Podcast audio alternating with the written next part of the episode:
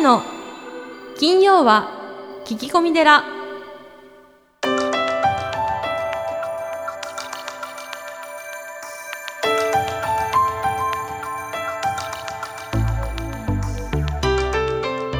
ようこそ架空のテラスタジオにお送りする長谷の金曜は聞き込み寺。ナビゲーターの南雲もぐなです。群馬県太田市は随願寺住職であられる長谷さん今日もよろしくお願いいたします。はい、よろしくお願いします。えポッドキャストネームミンクさん。ですね。え長谷さん。え道元禅師さんの放てば手に見てりというお言葉が好きです。え手ぶらで歩いていると温かい人生がしっかりつかめるという意味らしいですね。えでも今の時代は物に溢れていてなかなか手ぶらというのも難しいですがやはり仏教的にも豊かさは物があることよりも物がないことにつながるのでしょうか？ということですうね。ん、いい言葉ですね。道元禅師さんの放てば手に見てり。そうですね。このかうんこの言葉あの結構はい好きな方、多いですよね。あ、そうですか。はいもう有名女性にな。多いかな。はいあ。女性に多いんですね。えええー豊かさというのはね、物があることよりもないことつながるのかっていうね、仏教的な教えはどうなんでしょうかね。あのーそうですね。今こううん物が豊かじゃないですか。はね、何でもありますよねい。。うん、何でもあります。本当に何でもあります。逆にこう何でもあるから、はい。あのーないそういったものをこううん。手からこう放つことがはい。価値があるんじゃないですかね。だからそういうことなんですかね。この放てば手に見てりというのはね。あの仏教では、はい今よく言われるのは執着って言いますけど、はえーまあ若い時とかねい。うん。こうもっともっとっていううんいろんなものをこう欲しがるというまあか、欲に溢れてますよね。まあそうですよね、まあ、人間はよくございますので、うん、そうですね。はい、それをこうずっとやっていても、まあ、いつか死んじゃうわけですよね。はい。はい、で、あのー孤独になっていくし、うん。そうじゃなくて、うんあのーまあ、よく言われるのはこう、ね、お風呂の水でもこう向こうに向こうにってやると逆にこう跳ね返って自分のとこ戻ってくるじゃないですか。ああ、そうですね。えーだからそれをこう自分のものだけじゃなくて、うん、えー周りとかうん、家族とか友人にこううん、与えていった方が結局は自分が豊かになるんですよっていうことじゃないですかね。そっか、放てばってことはそういうことか。うんだからやっぱり自分で自分のものを掴むんでばかりじゃなくて、人のために放手を放っていくというか、うんあ、そういう言葉なんですね。あのー自分ってうん、自分で認識できないじゃんね。自分そうですね。唯一ですよね、うん。見えないですもんね。いや僕がこうはい、世界中に南雲もぐなさんしかいなかったら、はい、つまらなくない、いや、もうつまらないし怖いですよねちょっと、う。んあの寂しいよね、はい。孤独だしね。はい。でもこう周りに家族とか友人とか仕事仲間がいるから、僕らはこう南雲もぐなさんっていうふうにはい。名前でちゃんと呼んでそれをこうあ認識して自分っていうものをこう確立するというか。あはい。本当にそうです、ね。結局周りの人がいないとはい。自分もいないんだよね、本当ですね、はい。そうするとどんどんどんどんこう自分のところだけじゃなくて周りの人にこう分けて、うん。あのー周りの人も幸せにしていった方が、うん。結局うん。生かされてるってことがよくわかる、ってことですね。確かに。うん、本当にそうだな。断捨離ってほらねはい。ブームですけど、はいあの家にいろんなものを貯めていくと、うん。動けなくなるじゃないですか。いやー。玄関とか部屋とかね。やっぱりそうなんですよね、うん。やっぱりすっきりしてた方が気持ちいいんですよね。そうそうそうそう。だから必要な方はいらっしゃるから、はい。そういった方にどんどんどんどんこう分けていった方が結局すっきりするし、うんまあ座禅なんかもあれですよね。こう空っぽにする行ですよね。まあ、それは物理的なものじゃなくて心の中とかね、うん。精神的なものもそうですよね。そうそう。やっぱりいろんなものがね。スイッチをオフにするっていうかね。はい。はい。確かになんか感情ってなんか一つのところに留めておくとだんだんよどんでくるけどやっぱり常にこう流れてるとなんか心の中もなんかこう綺麗というか、うん。そんな感じはすごくしますね。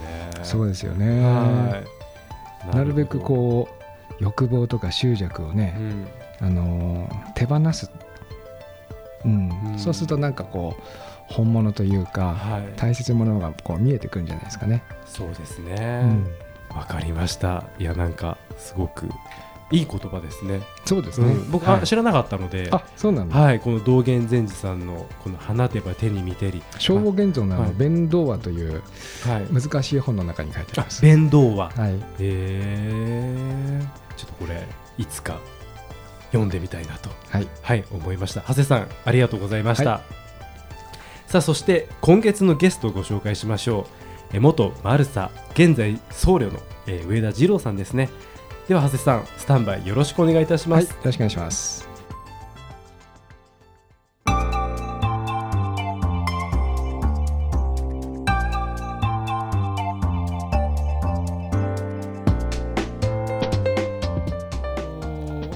書籍の中で先生がそのマルサの女であの何ですかこう車ですよね。あの特殊車両があのあってあのマルサを真似て伊丹監督が作られたのかなと思ったら映画の後にあれは作られたそうでで先生が監修したというかはい。あの設計されたはい。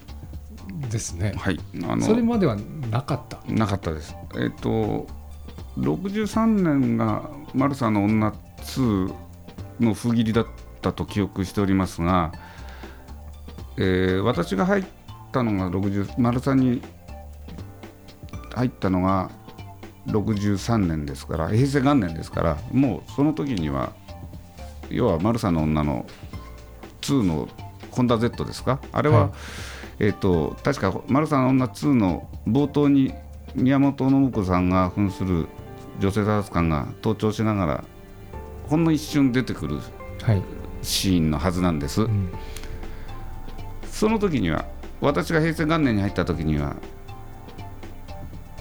まだ特殊自動車はなかった乗用車の中で張り込んでいました。どうも私の聞いた話で本当かどうか大ひれ目ひれがついてるのか分かりませんがあの「丸さの女2」を見た国税庁の偉い人が視察に行きたいと俺も見たいと言ったという話で映画の車をですか？ええ俺もみ実際の丸さんにある内定調査車を見たいと。はいはい。ないわけですよ。はい。で急遽作れって言われて作ったのが私の隣に座ってた先輩なんであそれが1号車です。そうなんですか。1号車は、まあ、映画と同じようなスペックで作ったんで、うん。強制調査に入るためのあの鎖を切るカッターだとかですね。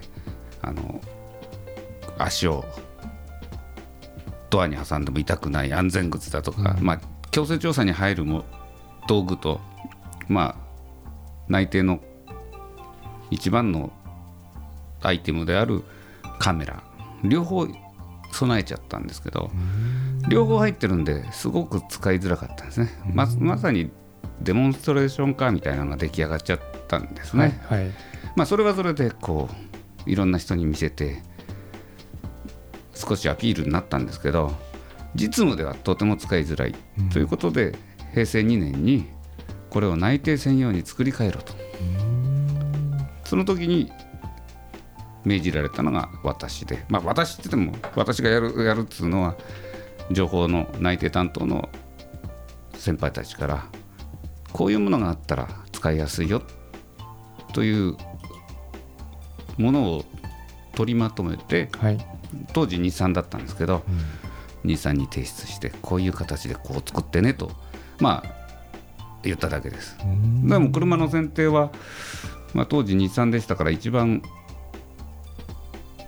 売れていたまあ狭い都内の路上に止めても邪魔にならない車なんで小さい車で中に自由に動くことができるワンボックスでラルゴを選んだんですけど、それでそういう選定だとかは私に任されましたんで、えー今もまあどこの車とは言いませんけど基本スペックは同じで、まあ、カメラを中心にして防犯あ防犯ビデオを備え付けてまあ中に車止めてカメラ定点で置いとけば例えばラブホテルなら何人入ったか後でカウントもできますよね。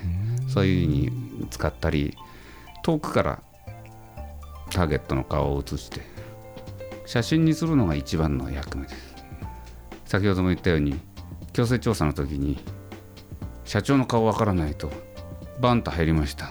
50人も60人もいる会社だったら社長誰か分かんなかったら社長みんなに紛れて逃げちゃうことがあるんではいはい。社長の顔はしっかりうんつかめるために写真にして事件説明の時にこれが社長だっていうのはみんな確認して強制に入りますんで、まあ、そのために使うのが内定者でですのでカメラ 200m 当時は 200m の望遠を積んでました。そんないい200ものを使うんですね、ただあんまり都内じゃ 200m あってもうんそんな遠くから直線で狙えるところがないよということで今ちょっと縮まったと聞いてますがあそうなんですか基本スペックは同じものが残って走ってるはずです。うん。でもそのなんですかこうエアコンをかけても暖房を入れても、はい、あのまあ、電気がねきちんとこう回るように、はい。その前はじゃあ暑くても窓開けるだけ寒くても防寒着着るだけという、寒いのはねポカロンがあるから、はい、あの防寒着着て、ええあのえジャンバーみたいなの着てポカロンで済むんですけど、ええ。暑いのはもう本当にどうにもならないです。そうですよね。しかも乗用車の中で2人もいればだからあのよくドラマで警察が張り込み張り込みやってますよね。はい、なかなかあれは大変ですよね。今本当にああやられてるのか丸さんのように張り込み専用車があるのか知りませんけど、うん。まあ、実際大変ですよね。大変です、本当に2日、3日間、そのまま、まあ、人間ローテーションはしますけど、ええ。2日でも3日でも張り込みます。あれですかこうあの内定をされていて、まあ、張り込みをされていてあの実際警察に捕まったこととかもあるんですか、はい、あの私自身もありますし、はい。よく周りでも聞きました。まあ、私が捕まったのは銀行張り込んでてある公園から見渡せたんでえ女性サース官と2人で、まあ、2人で23日やらせてくださいってやったのが公園だからできると思ってやったのがちょっと甘かったんでしょうね。えあ書籍にありましたね。え2人で。半日持たないっていう。えまあでもそれでも2日3日やったはずです、うん。それからおかしいですよね。おかしいです。ず2日も3日も同じ人がずっと座っててそうどうだったか考えてもおかしい。しい1日目の半日ぐらいは2人でこういたんですけど、ええ。まあ、これちょっとあまりにおかしいから1人ずつにしようっつって時間でローテーションにしたんですけど、一度この人おかしいと思われたら周りの近所からしたらなんだ順番でやってるだけで余計におかしいじゃんって話ですよね。で通報されて気づいた時には警察官6人囲まれて。ダーッとかか前後左右からダーッと来ましたね。まあ、その時はもう3日目ぐらいだったですかね、そろそろそろおいでになるなと思ってたんで、ええ。普段は身分証明書とか一切持たないんですよ。えええもうとにかく警察に連れてかれて、実は殺のものだから、統括官に電話してくれ、え国税局電話してくれっつって迎えに来てもらうんですけど、その時はもう限界かなと思ってたんで、身分証明書持ってて、うん。さす張り込み中、邪魔しないでくれ。うん。あ先生もだ分かるんですね。そろそろ来そうだなっていうのうがん、やっぱりこう、多分床屋さんなんですけど、ええ。私は隣の銀行を張り込んでたんですけどその隣にいた床屋さんが自分が見られてるんじゃないかと思って相当気にしてたんですよ。あだからまあそろそろ来るかなと思ったら案の定来ました。で囲まれて、まあ、警察にだけは身分を明らかにして邪魔しないでくれって言って警察に囲まれてすぐ帰ったらまた怪しいんでまたすっとぼけてそのまま座ってたらその床屋のおじさんがまあ私の身分は知らないと思うんですよ。ただ警察が来てそのまま解放したということは悪い人じゃないと。その辺の人その関係の人なんだろうと思ったのか知らないですけどその床屋のおじさんがすっと前に来てご苦労様ですって言いました。でも身分は明かしてないんですえねもちろん。警察も多分床屋のおじさんには言わない。怪しい人ではないですはあ言ったと思いますけどさっとは言わないはずです。でももうねその日はもうそれで終わりですよ。3時までやって帰って。次からは1週間かけて別のメンバーでまた張り込んだ。あの映画とかドラマの中でその査察に入った時ですねいろいろな金塊とか、まあ、現金とかたまりはいですか。たまりをこう発見するあのシーンがまあたくさん出てくるんですけどもあれやっぱり実際にはい。あるわけですか？あります。たたえっ、と何でしたっけ？ベッドの裏ベッドの下に金塊とか畳の中はい。仏壇あと持ってる船の底とかですね、ねまあいろんなところにまあ自分が一番安全だというところに隠すんでしょうけど、はい。一般的なのはあの耐火金庫です。大きな金庫。はいあの熊平っていう会社が有名なんですけどえ火事になっても中のものが燃えない大きな金庫が大体あります。まあ入るとそこには証拠が入ってるから何のかんの言って開けないわけですよね。えうん。開けなくてもあの開ける権限を持ってるんでお抱えの鍵屋鍵屋っていうんですけどあ連れていくんですか？いやあの電話で呼ぶんです。はい。東京に3軒ぐらい腕のいい鍵屋さん。が鍵屋。どんな金庫でも開ける。どんな金庫でも開けます。それでこさしてええ。電話でこさして開けるんですけど、もう普通は、まあ、壊さずに開けますけど最後はドリルで急所ぶち込んでうん。で開けるんですね。でも何があっても開けると。開けます。強制ですから。強制調査ですから。その権限を持っているんでその後弁償するのかどうかちょっと分かりませんけどね、あのまあ、実施の方の話なんで、うん。まあ、国家賠償法で弁償するっていうのは聞いたことがないんで、まあ、開けてうんなんかドリルでその急所穴開けると開くらしいんですね、うん。まあ、そこをちゃんと塞いで。なるほど。ですからまあ定番は大きな耐火火事になっても燃え落ちない中身が燃えない金庫が大体出てきます。あのドラマの中で確かちょっと偉い方ですかね。必ずあの社長さんの横について、まあ、その人のこう視線っていうんですか。はい。あのあれを追ってる、まあ、あの気になるところは多分視線がね天井に行ったりあの隠してるところに行くのを見てるって思うんですけどあやっぱりいるんですか？こう横について。担当の総括主査が張り付いて、え。まあ相手から話を聞き出すんですけどそこはやっぱり私はねあのいわゆるガサ場その内定班なんで強制調査の場所にそれほど多く行く機会はないんでまあ内定の方からすると結局あるはずのものだから出せと。言って出させてんだろうと。思ってましたが、うん。この間何かの機会で実施の大先輩とお酒を飲む機会があってその話をしたら「バカ野郎!」って言われましたちゃんと見てるんだ目の動き相手の呼吸額に滴さ滴る汗見てれば大体どこかわかるお前査察に何年もいてそんなのも知らねえのかって怒り飛ばされましたがやっぱりわかるらしいです。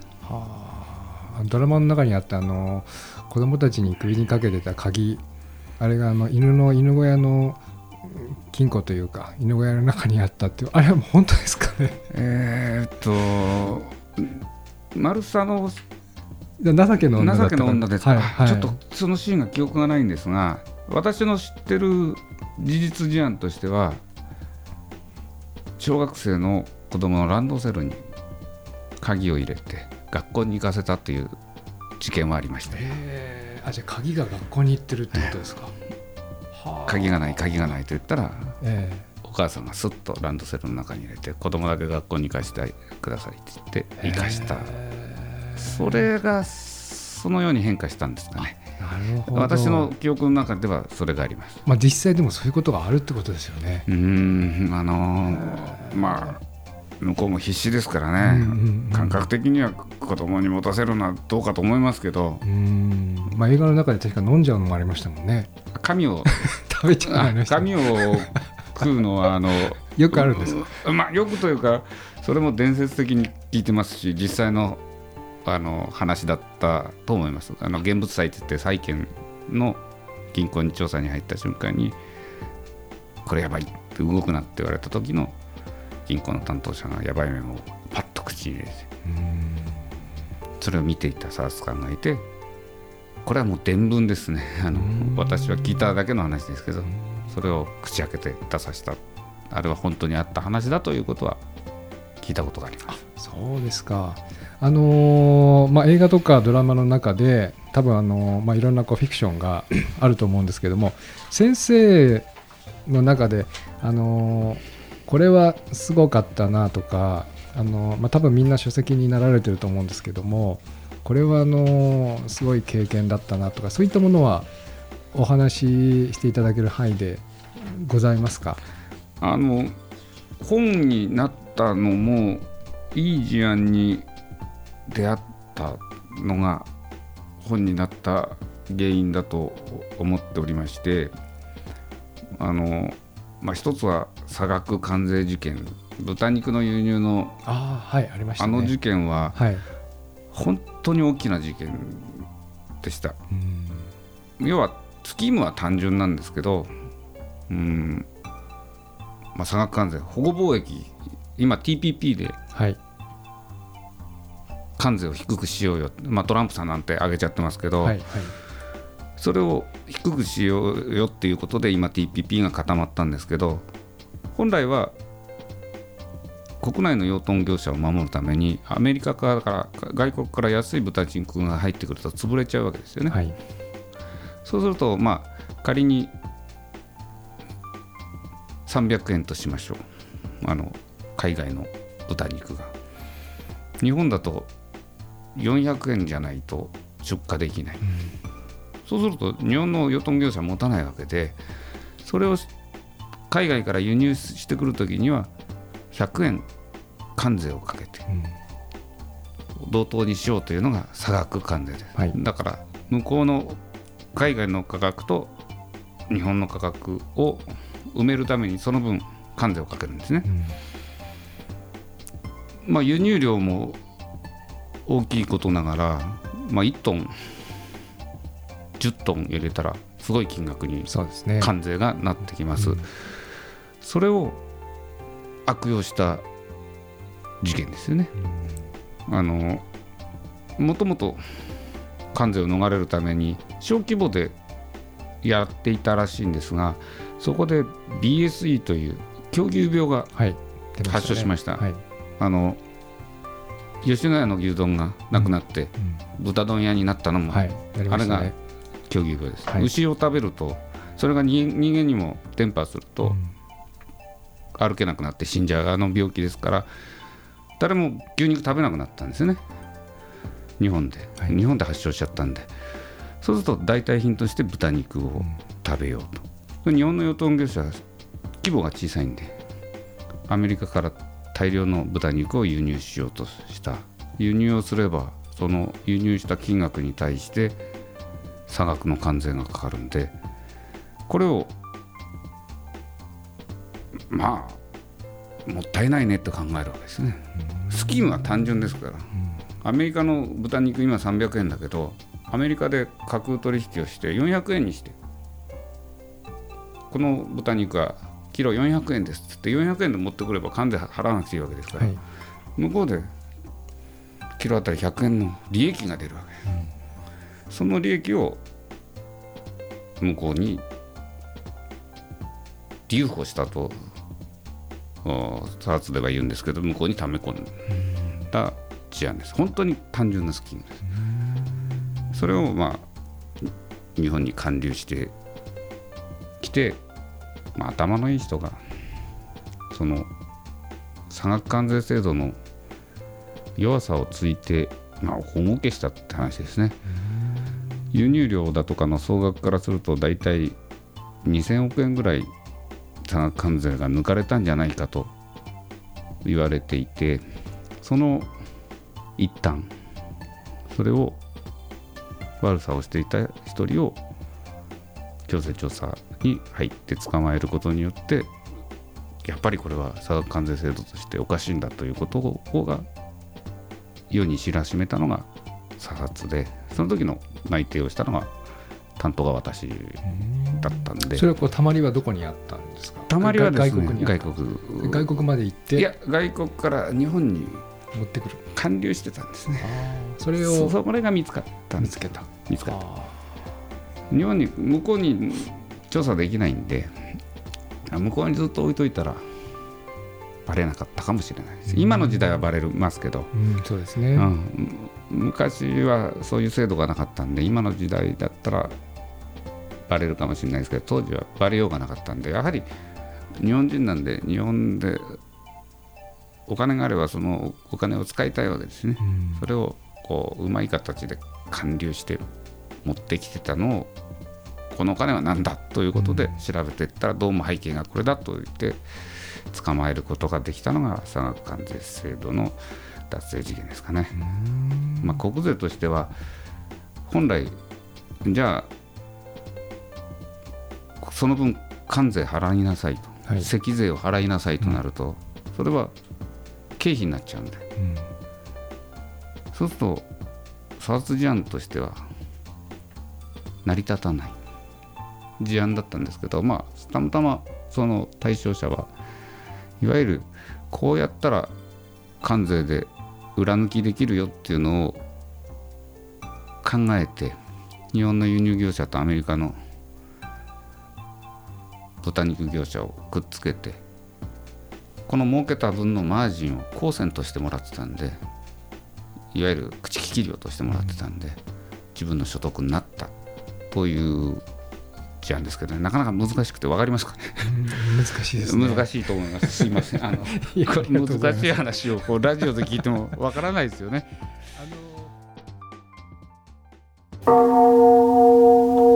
ズズズ随願寺随願寺にまつわる最新情報をズズズっとクローズアップしてまいります。行事のご案内講演会コンサート情報エトセトラさあ今週は何でしょうか？はい、えー1月25日森田こども園2階ホールにて、えー子どもたちの健やかな脳発達のためにというふうに題しまして、えー東北大学スマートエイジング学重点研究センター副センター長東北大学加齢医学研究所教授医師であられます、えー滝康之先生にお話をいただきます。はいまあ簡単にまあどんなお話を聞けるんでしょうか？あのー前にもですね、えー東北大学の川島隆太先生にはい。お話をいただいたんですが、えー同じ加齢医学研究所の教授であられる滝先生あのテレビとかですね、うん。えー書籍もたくさん書いておられまして、はい。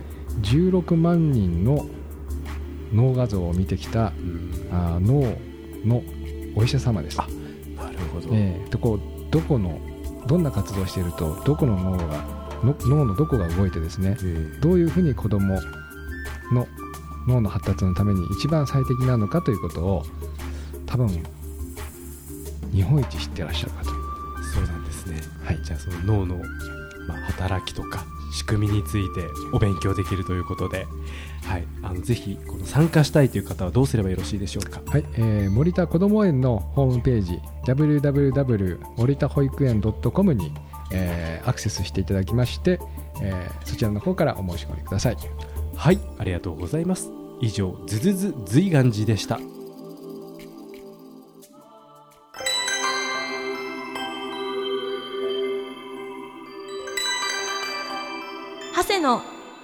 金曜は聞き込み寺。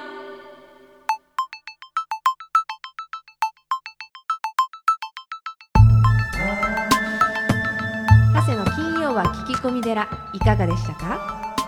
この番組ではリスナーの皆様からお悩み相談メールを募集しています。メッセージは随願寺のホームページからお悩み相談メニューをクリックしてください。お便りを採用された方には長谷の著書お坊さんが教える悟り入門をもれなくプレゼントまた講演会法話会のご依頼もこちらから www. 随願寺 .com www.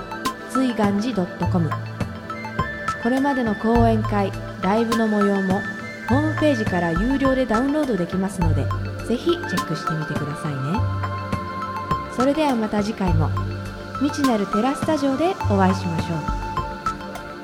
合唱。